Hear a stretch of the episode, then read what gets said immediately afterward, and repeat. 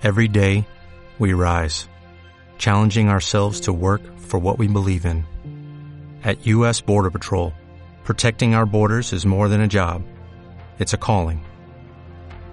Agents answer the call, working together to keep our country and communities safe.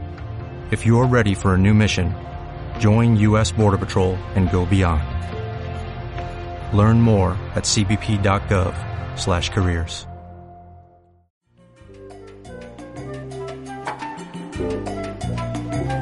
Combates en la cultura, pensamiento y reflexión para la vida cotidiana, verdades para decir, escuchar y cuestionar. Un saludo para quienes nos están escuchando. Mi nombre es María Camila Giraldo Giraldo, miembro de la Corporación Cultural Estanislao Zuleta. Les damos la bienvenida a la cuarta temporada de Combates en la Cultura, un podcast realizado por la Corporación Cultural Estanislao Zuleta en el marco del proyecto de formación ciudadana La Conversación del Miércoles. Este podcast se realiza gracias al equipo operativo de La Conversación del Miércoles. Hola, mi nombre es David Santiago, miembro de Corpo Zuleta, y en este episodio estaremos conversando en torno al tema de las verdades que se cuentan o se esconden en la literatura infantil. Para este episodio nos acompaña Lorena Arango Pérez. Ella es estudiante de la licenciatura en Español y Literatura y es promotora de lectura. Un saludo para ti, Lorena, y gracias por aceptar la invitación a este episodio de nuestro podcast. Hola, muchas gracias a todos por extenderme esta invitación.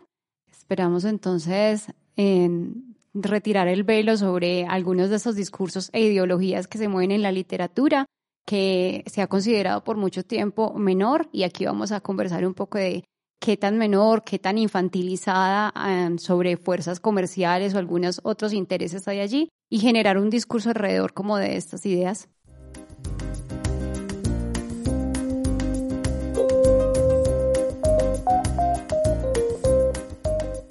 El tema que en esta ocasión nos convoca tiene como base la conversación pública Había una vez en el país de las verdades no dichas, moderada por mí misma. En esta conversación pusimos en discusión esta idea de que hay cosas que a los niños no se les puede contar, puesto que creemos que son inocentes, que ese mundo infantil es intocable, que es una burbujita de cristal y hay cosas que ellos no pueden saber y bueno, con base a esto, Lore, te queremos em, preguntar y empezar esta conversación. ¿Por qué es importante que la literatura nos, nos hable de esa verdad, pues de esas verdades, que la literatura infantil nos muestre verdades? Mm, bueno, en primer lugar, em, podríamos mencionar eh, sobre las intenciones literarias. Históricamente, em, la intención que primaba alrededor de la literatura, que se promovía a través de la oralidad, era el divertimento, el convocar las personas y compartir acerca de un texto cualquiera. Em, luego de esta intención, eh, se pasó como ya se le fue em, como colgando ciertos intereses pedagógicos, académicos, aleccionadores, moralistas, y ya en este momento nos estamos preguntando más por otro tipo de intenciones, como la terapéutica. Entonces, hablar sobre la literatura infantil es volvernos a preguntar em, sobre los constructos que hay alrededor de esta. ¿Qué nos enseña? ¿Cómo nos, divierte, nos divierte? Si el fin es, es acerca del ocio y acerca de, de, maravillarnos, de asombrarnos con esto que también es muy válido, no estoy poniendo una intención encima de la otra, como intención cultural de prevalecer ciertas historias, de reconocernos allí, reconocer en la sociedad un calco de la persona y de esa construcción de ser, de infancia de cada uno de los tiempos, también es muy importante, es un valor capital. Está también ese otro aspecto en, en hablar de eh, el fin aleccionador, ese fin formativo o educador, entendiendo lo formativo como ese interés social que hay allí de programarnos para ser mejores ciudadanos, para encajar un poquito más en lo que se espera de nosotros, es decir, una intención, eh, digamos, más colectiva. Y en cambio, en el, el, interés educativo, yo lo veo desde el aspecto sí ya muy academicista, cómo podemos reconocer ciertas palabras, el señalar el sustantivo de, algo allí. Entonces, ese tipo de, intenciones se jugó por mucho tiempo y, los pedagogos eh, se cansaron como de explotarlo. Pero está ya como otro fin que fue el terapéutico que se descubrió recientemente y el potencial en la literatura infantil con este fin perturbador o que unos llaman sombras, otros llaman tabú, eh, sea cual sea como el objetivo que se le cuelgue este tipo de literatura, principalmente lo que busca es reconocer en el niño em, no como una persona pasiva que recibe, eh, recibe un montón de contenido y la absorbe eh, sin canalizarla.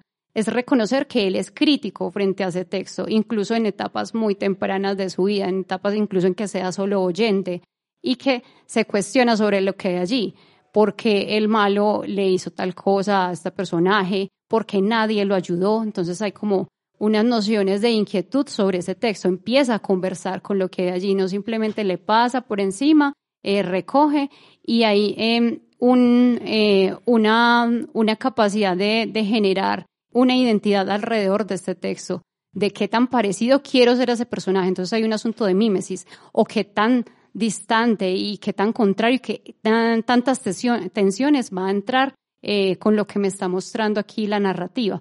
Eso entonces nos ayuda a generar un proceso de subjetivación alrededor del niño, de que él eh, va a, dialogar, a conversar, a friccionarse y a permitirse un disenso. Entonces es un niño que ya hablamos, eh, que mm, ya no como una persona eh, acrítica, que recibe y pasiva, sino como alguien que se apropia y adueña y se adueña y se resiente incluso con algunos contenidos, es capaz de levantar la voz y decir, no me gustó ese final, o no es necesario que hubiese terminado feliz, me gustó hasta aquí. Ya él empieza a, generar una opinión y mm, alrededor como de lo que se le muestra en ese tipo de temáticas.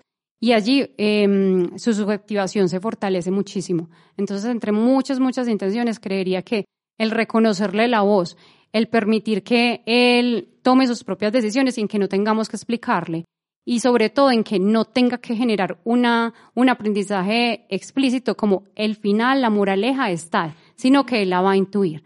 O esto no tiene moraleja, porque hay unos autores que no les gusta, eh, digamos, que mm, generar un fin em, en este tipo como educativo. Ve, ese personaje fue un mentiroso y le fue súper bien. Por ejemplo, no, no fui yo de Cole, son tres mentirosos que, bueno, les pasa sus cositas y así. Y todo mm, es como más de eh, de generar algo gracioso, algo pícaro. él va a decir, pero el niño va a reconocer, pero decir mentiras no está bien, ¿cierto? A ellos les fue muy bien, pero él va a generar, pero yo no me puedo arriesgar. Entonces va generando como en la situación en que nadie le tiene que estar explicando, no necesita ese mediador que le diga, esto sí, esto no. Él, él, simplemente se va a dejar fluir y en el momento en que nosotros podamos intervenirle en algunas cosas que sean, mm, no digamos, por tratar de imponerles algo, sino que surja en una respuesta a lo que él deje como abierto. Esto sí es correcto o esto me generó mucho extrañamiento, así, pero no empezar desde el principio, le voy a explicar esto y al final me voy a prevenir. Esto no se hace. Entonces, yo creo que piensa esas alrededor como de estas ideas en que empieza a tomar mucha fuerza hablar de esta literatura, en que el niño tenga su propia voz, porque claro, históricamente ni siquiera existía el niño. Sabemos que es un constructo social que se viene desde 1800 como recuperando y ya el niño existe, ya existe como un personaje importante y ya ahora con esto no solo importante, sino que tiene su propia voz y su propia opinión. Sí, Lore, con eso que decís, me quedo sobre todo con esa palabra de reconocer, ¿cierto? Creo que eh, la infancia es una etapa que, que, ignoramos mucho y que incluso eh, subvaloramos mucho. Entonces también eh, dar esa voz, dar esa opinión y no desde la imposición, sino que también el niño, la niña ya tiene sus propias preguntas y tiene sus propias curiosidades y, y sus propios descubrimientos frente al mundo, ¿cierto? Relacionándolo con lo anterior, quisiéramos preguntarte otra cosita y es ya puntualmente sobre tu experiencia, ¿cierto? Sabemos que has tenido eh, un recorrido ya en la promoción de la lectura, que incluso estos cuentos que ahorita traías a colación como perturbadores, eh, también se han dicho transgresores, que hablan de estas sombras, de sus tabúes. ¿Qué ha pasado en esa experiencia cuando, por ejemplo, llevas a un, a un público infantil cuentos perturbadores? ¿Qué, qué ha pasado? Contanos alguna experiencia o, o someramente eh, resumir eso que te ha pasado. Mm, bueno, podría comentarles acerca de unos, unos miedos y unas predisposiciones que son más de la persona que acompaña al adulto, que no viene eh, de, su fase natural de, bueno, de ser niño, le va a tener miedo a la oscuridad, miedo al monstruo. Eso es, también es aprendido y es inculcado. En el libro, en el libro perturbador, el niño va a aprender a naturalizar o a generar tensión con lo que ese adulto le vaya indicando como, bueno, esto realmente, qué susto, mira que acá apareció un diablo, o qué susto, voy a ponerlo en unas palabras más tensionantes, acá apareció un homosexual suelto. En cambio, el niño lo ve como natural, lo ve, si aparece un conejo gigante y si aparecen dos personas eh, de género femenino casándose, él lo va a ver bien. La atención entra en el adulto y en que le va a empezar a decir, ve acá, esto no debería pasar, ¿cierto? Entonces mi papá, mm, de las primeras como experiencias que he tenido en esto, es que el niño no tiene predisposiciones de ese tipo moral.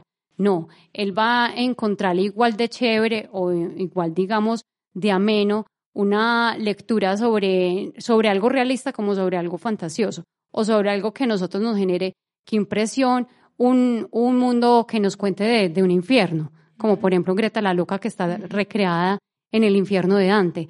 El niño va entonces a, generar tensión solo en la medida en que le es impuesto. Si no, él va, él como que sabe diferenciar de una manera muy intuitiva dónde es fantasía y dónde es esa realidad. Entonces, no hay que generarle como esa expectativa de aquí, eh, ¿qué tal que él piense que cualquier niño se lo va a llevar al infierno? Él ya lo sabe, no, no está viendo a cada momento niños perecer porque son groseros o son pataletosos o algo así. Entonces, el primero es como eso, esa, mm, esa capacidad que ellos tienen de extrañamiento y de naturalización sobre unos temas que el adulto pensaba que debía moderar eh, activamente, ¿cierto? Y que en el, este acto como de, de naturalizar ciertas cosas em, ayuda mucho también como a ablandar ciertas tensiones. El tema de género es, es yo creo que uno de los más fuertes allí, en el que lo va a ver de una manera tan familiar, como vio en su momento que estaba en la posición de víctima, como los vendía, por ejemplo, Disney, de una persona que siempre necesitaba esperar que alguien lo salvara. Entonces, de esos hallazgos es que les gusta mucho encontrar ese, ese otro, otros finales que ya no son felices, no son eh, finales dulces y que ese reto de que ya no haya existencia de héroe, que el niño tiene que ser su propio héroe o encontrarse en temas como finales abiertos, figuras de antihéroes. Eh, he encontrado como mucha, mucho disfrute en estos otros tipos de propuestas y que hay una sensación de hartazgo en otra vez lo mismo, la misma princesa Disney, el mismo final feliz, lo rescata una persona diferente, simplemente tiene que decir ay auxilio y ya llega allí. No. Em, entonces, en este recorrido por este tipo de literatura, veo que el niño tiene una gran apertura y gran disfrute por esos otros finales, que no necesita que todos queden acomodados, casados, ricos, bonitos, o bueno, todas esas eh, edulcorantes em, que digamos son tan propios de una literatura eh, infantil, comercializada, ablandada y bueno, y editada. Entonces es allí como nuevamente volvemos a este aspecto. El niño es crítico y el niño tiene una mente muy abierta. No, necesitamos como continuarles a perpetuarle la burbuja discursiva de que puede o no puede. Él va a tomar esas decisiones y se va a disfrutar como ambas.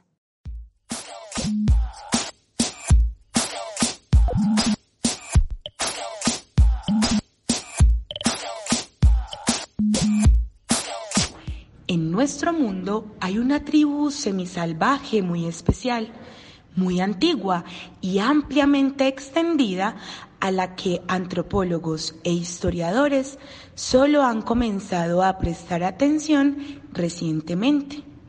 Todos nosotros hemos pertenecido a esta tribu. Hemos conocido sus costumbres, sus hábitos y sus ritos, su folclore y sus textos sagrados. Me estoy refiriendo a los niños. Sin embargo, estos textos sagrados de la infancia no siempre son los que recomiendan los mayores, según descubrí muy pronto. Acabamos de escuchar un fragmento del libro Shh, no solo cuentes a los mayores de Alison Lurie, Y lo traigo a colación porque siento que de alguna manera recoge los motivos por los cuales propuse una conversación en la que relacionáramos la literatura infantil con esas verdades incómodas que muchas veces no le nombramos a las niñas y a los niños. Mm, siento que socialmente tenemos una visión peyorativa de la infancia constantemente les estamos menospreciando con frases como este niño está muy chiquito, no va a entender de lo que estamos hablando o no, la niña ya llegará el momento en el que le contemos eh, X tema, ¿cierto? Em, pero en realidad, y eso lo sostienen varias y varios teóricos, es la persona adulta, somos nosotras y nosotros quienes quizá no tengamos las herramientas para hablar de esos temas. Entonces, eh, la literatura allí funge como una herramienta en la cual nos podemos apoyar para que mm, temas como la homosexualidad, eh, el transgenerismo, la pobreza, la migración, no, no terminen siendo tan difíciles. Eso por un lado. Lo otro es que el, el fragmento que compartí creo que también mm, nos recuerda que hay que conectarnos de nuevo con esa niña y ese niño interior, ¿cierto? Alguna vez todas y todos fuimos una niña o un niño y es un ejercicio muy interesante, muy bello recordar que nos movía, que nos cuestionaba, que nos causaba curiosidad, porque de alguna manera también ponernos en el lugar de la niña o el niño resulta siendo importante a la hora de acercarnos a esta población. Bueno, en el audio que acabamos de escuchar, Camila nos señalaba varios asuntos. Uno de ellos que a mí me parece demasiado potente es la posibilidad que tiene la literatura infantil para tratar algunos temas que son difíciles o también lo hablábamos en la, en la conversación pública, metaforizar ciertos temas que por su carácter eh, pueden ser tratados de una manera, digamos, mucho, mucho mejor eh, por medio de la literatura infantil. Eso es lo primero que quisiera señalar y quisiera preguntarte cómo ves ese asunto que nos señala allí Camila. Bueno, eh, con respecto a esta inquietud que deja abierta Camila, Em, siento que sí hay esa necesidad de pensar primero el libro infantil, a, quién va dirigido. Pensamos en libro infantil, literatura infantil, igual es para un público de 12 años o menos o algo así. También es como, voy a ir primero como sobre ese aspecto que me parece importante y es em, que el libro infantil no tiene realmente como un lector límite que puede ser bien disfrutado y de hecho pues está como contemplado sobre todo las apuestas contemporáneas para que este libro eh, tenga doble discurso o varias vías en que en el nivel de comprensión o el, nivel como de, eh, de la semiótica que está allí inmersa esté lista para cualquier tipo de autor. El que quiera ver una sola línea de sentido totalmente cronológico lo puede leer así pues derecho y otros que son, digamos, un poco más intuitivos van a empezar, ve, este detallito acá, esta, esta imagen, ¿por qué acá? ¿Por qué se repetirá esto? ¿Por qué el personaje está vestido así? Entonces, en volver a aprender a ver estos libros ya como no asociados con una prosa simplista, con una prosa descuidada, con una prosa que se le considera literatura infantil, género menor, de hecho no género, subgénero menor, abocada eh, únicamente como a personas que habían fracasado en otros estilos o que no tenían tanto bagaje eh, o tanto, digamos, eh, experiencia en llegar como con otros acabados mucho más interesantes desde la narrativa.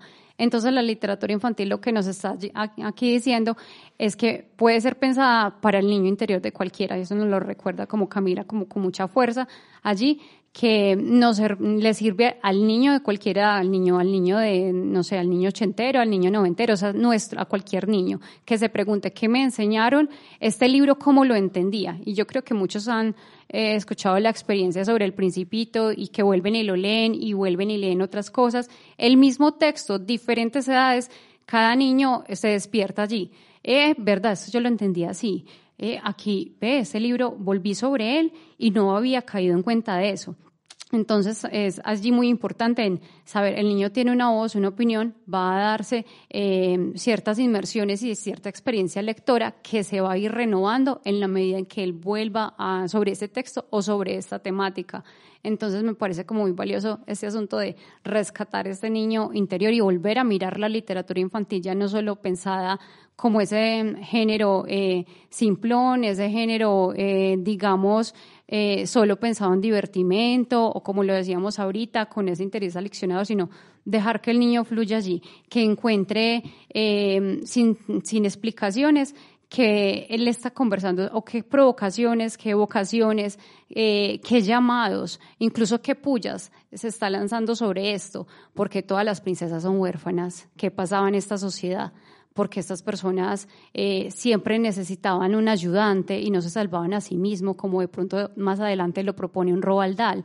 Usted eh, nace en un mundo en el que le pasan cosas malas, va a tener personas que los ayuden, personas que no, incluso en su misma familia. Estamos hablando de tíos maltratadores, padres no amorosos, entonces le va a como permitir confrontar esa realidad para precisamente no volver eh, la literatura infantil como un, un, hecho hermético en que pinta solo lo lindo del mundo, sino puedo reconocerme allí y puedo empezar a preguntar qué cosas de este mundo, porque ese calco pues es como un calco que el niño puede ver allí, me, me puedo identificar y con cuáles no, en cuáles puedo entrar perfectamente en tensión, qué quiero rescatar de este mundo y cuáles, eh, qué mal que haya terminado, que esta persona haya terminado sola.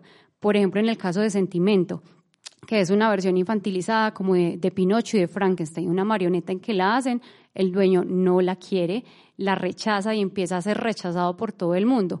El niño va a empezar a conversar, eh, qué mal, es su propio hijo, es su creación y porque nadie demuestra bondad en eso. Pero eso es, digamos, una experiencia que el niño debe recorrer solo, como lo decía, mm, como lo decía inicialmente, como el fragmento al que Camila nos estaba invitando a explorar. El niño eh, a solas a, como en sus susurros contarse esa experiencia de lectura, luego compartirle esas impresiones, pero no empezar em, a recalcar o replicar lo que el adulto espera que encuentre en este libro.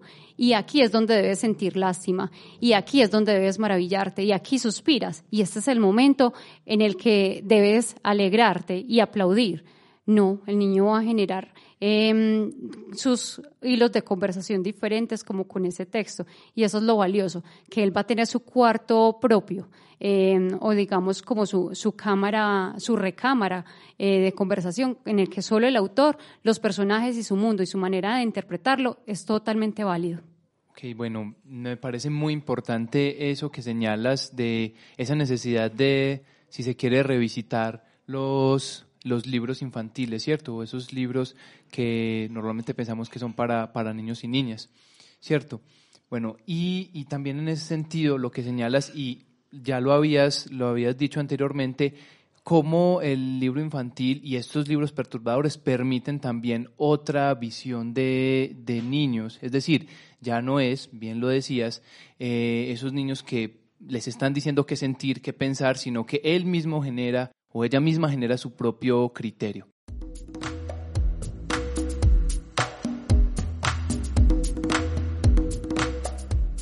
Listo, entonces para ir cerrando esta conversación, Lore, queremos que nos sugieras tres textos, tres textos de esos transgresores, perturbadores, de esos que supuestamente el público infantil no puede leer y que nos cuentes eh, por qué los recomiendas, ¿cierto? Ya en medio de la conversación nos has dado algunas pisticas, pero quizá cerrar el programa con una invitación más directa a leer estos textos pueda ser muy, muy chévere. Mm, bueno, eh, creo que me gustaría mucho contarles sobre un libro que me parece maravilloso, un libro álbum, se llama Jesús Betts. Jesús Betts eh, es escrito por François Roca. Él nos presenta un libro que a mí me parece enternecedor maravilloso. pero que sí genera muchas tensiones y muchos hilos, eh, que aquí ya estamos como entrando en el, en el rótulo de perturbador, a mí no me parecería como así, pero sé que muchas personas eh, se ofuscan con ver la diferencia tan de frente, con que una persona sea irreverente con, eh, con eso que lo identifica y lo particulariza y se niegue a homogenizarse, que quiera navegar sobre su diferencia. En este libro nos está contando de una persona que nace sin brazos, que nace sin piernas, que mm, es rechazado por su familia eh, y que para mm, seguir viviendo, digamos, de una manera medianamente digna, accede a unos empleos muy degradantes, unos empleos en que mm, por supuesto, va a retumbar en un circo, a, ser el cuidador de un barco, pero el de del carajo, pues en la partecita de arriba en el barco donde le tocaba avistar, y al sol, al agua, al maltrato. Él empieza a tener una vida como bastante cruda y cómo él va generando resistencia y resiliencia y se niega fuertemente a ser victimizado. Y, y a lo que nosotros pensábamos, si alguien me, me genera escosor, maltrato o me, me trata mal, ¿cómo voy a reaccionar? olvidándolo, superándolo, no, él ama todo eso, ama a su mamá que lo abandonó y el libro gira en torno de eso, él escribiéndole su vida y qué pasó después de ese abandono y contándole con, con, mucha, con mucha empatía, eh, yo sabía por qué me abandonaste, era muy duro, si me tocó vivirlo, era muy duro, entonces me parece muy bonito ese tipo de amor que aquí pueden como em, diga, tratar de promover, el amor propio, en yo no voy a eh, terminar mi vida tratando de tener unas prótesis y siendo como tratando de ser parte de los normales, de los regulares, sino que se defendió en su forma de ser.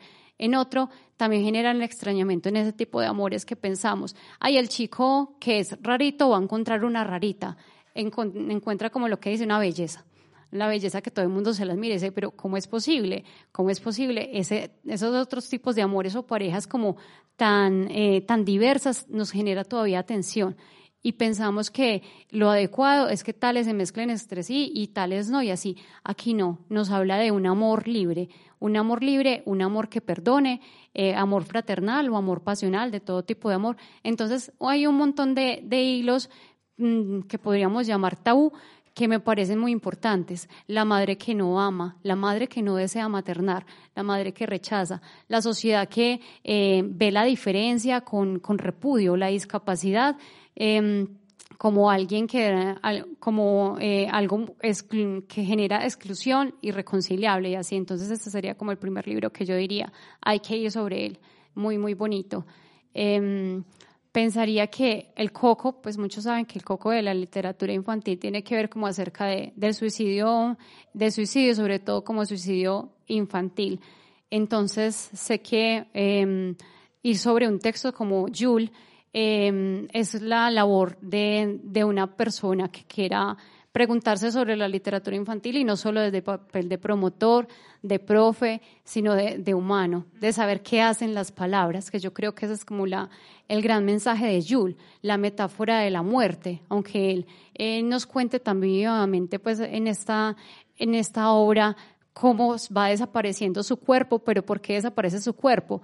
Por querer eh, seguirle la corriente al otro. No me gusta tu cabello, entonces retiro mi cabello. No me gusta tu nariz, retiro mi nariz hasta que no quede nada. Entonces, básicamente lo que nos está contando este texto es qué le permitimos al otro que nos quite y cómo nosotros vamos a defender eh, esa manera de, vivir y, cómo el otro, si, si llegamos a, entrar como en ese juego de quererle gustar, no va a haber una forma de un límite allí. Siempre va a ser suficiente, siempre va a ser insuficiente eh, esa manera de, de, querer agradarle al otro.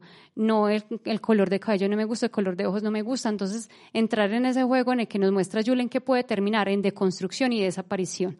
Eh, por eso lo recomendaría mucho, no solo, por ese tema de tensión y de bullying que es muy fuerte allí, sino sobre también esa autoestima y en hasta dónde le decimos al otro, hasta aquí me identifico, no, no voy a ser parte de, lo que, de tus expectativas. Y el último, pensaría que sobre eh, los miedos, hay muchos libros muy bonitos pues, sobre esto en la literatura infantil, pero me parece como muy importante eh, los miedos como lindos, pues como a la oscuridad y algo así. Uno que se llama Búho en casa, me parece que es muy bonito y no entra en perturbador dos puntos, algo que, que me inquieta, sino en otros tipos de libros que pensábamos ajenos em, al mundo de, de la literatura infantil y es la filosofía. Como libros como Búho en casa, incluso voy a decir uno que es también de mis preferidos, se llama El oso que no estaba. Esos libros hablan de, em, de temas, preceptos filosóficos muy fuertes. El oso que no estaba nos habla de em, de oncología, de ontología, un niño, un, perdón, un personaje preguntándose por qué estoy yo acá, y quién es el otro con respecto a mí, cómo mi identidad se refuerza cuando el otro me reconoce. Entonces, estos temas filosóficos que pensamos que no son propios de la literatura infantil, ser capaz de estar en varios lugares a la vez, nos lo va a decir eh, un búho con una prosa muy sencilla, muy chistosita en, en su pasaje arriba y abajo, y muchos más. Entonces, es reconocer el miedo con gracia, como lo hacen varios capítulos Búho en casa, y reconocer que niño sí es capaz, como con algunos temas que pensábamos que no, filosofía para nada, no está, no está listo, y sí lo está. Muchas gracias, Lore, por esos recomendados. Yo solo conozco uno de los que nos dijiste, entonces también muy chévere poder eh, compartir acá toda esa experiencia tan bonita que tú tienes. Creo que queda una invitación ahí, sobre todo para las personas adultas, quitémonos también ese ese veto y ese, ese prejuicio que tenemos sobre las niñas y los niños. Y bueno, leamos literatura infantil, que es todo un mundo. Bueno, muchas gracias Lorena también por, por propiciar esta conversación. Eh, muchísimas gracias eh, a ustedes quienes nos escuchan. Agradecemos a York en el control, a Natalia Zapata, coordinadora de comunicaciones de Corpo Zuleta, a Morada por prestarnos su sede y por supuesto, les invitamos a cada uno de ustedes a seguirnos en nuestras redes como arroba corposuleta. Y les recordamos que este es un proyecto ganador de la convocatoria de fomento y estímulos para el arte y la cultura 2021 de la Secretaría de Cultura Ciudadana de la Alcaldía de Medellín. Hasta pronto. La cultura es de todos. Ministerio de Cultura. Swimsuit? Check. Sunscreen? Check. Phone charger? Check. Don't forget to pack the 5-Hour Energy. It fits great in a pocket or carry-on, and the alert feeling will help you arrive ready for anything. Now get 20% off when you use code 5HE TRAVEL at 5hourenergy.com. Expires April 30th. One-time use only. Not valid with other discounts. Remember, visit 5hourenergy.com and use code 5HE TRAVEL to save 20%.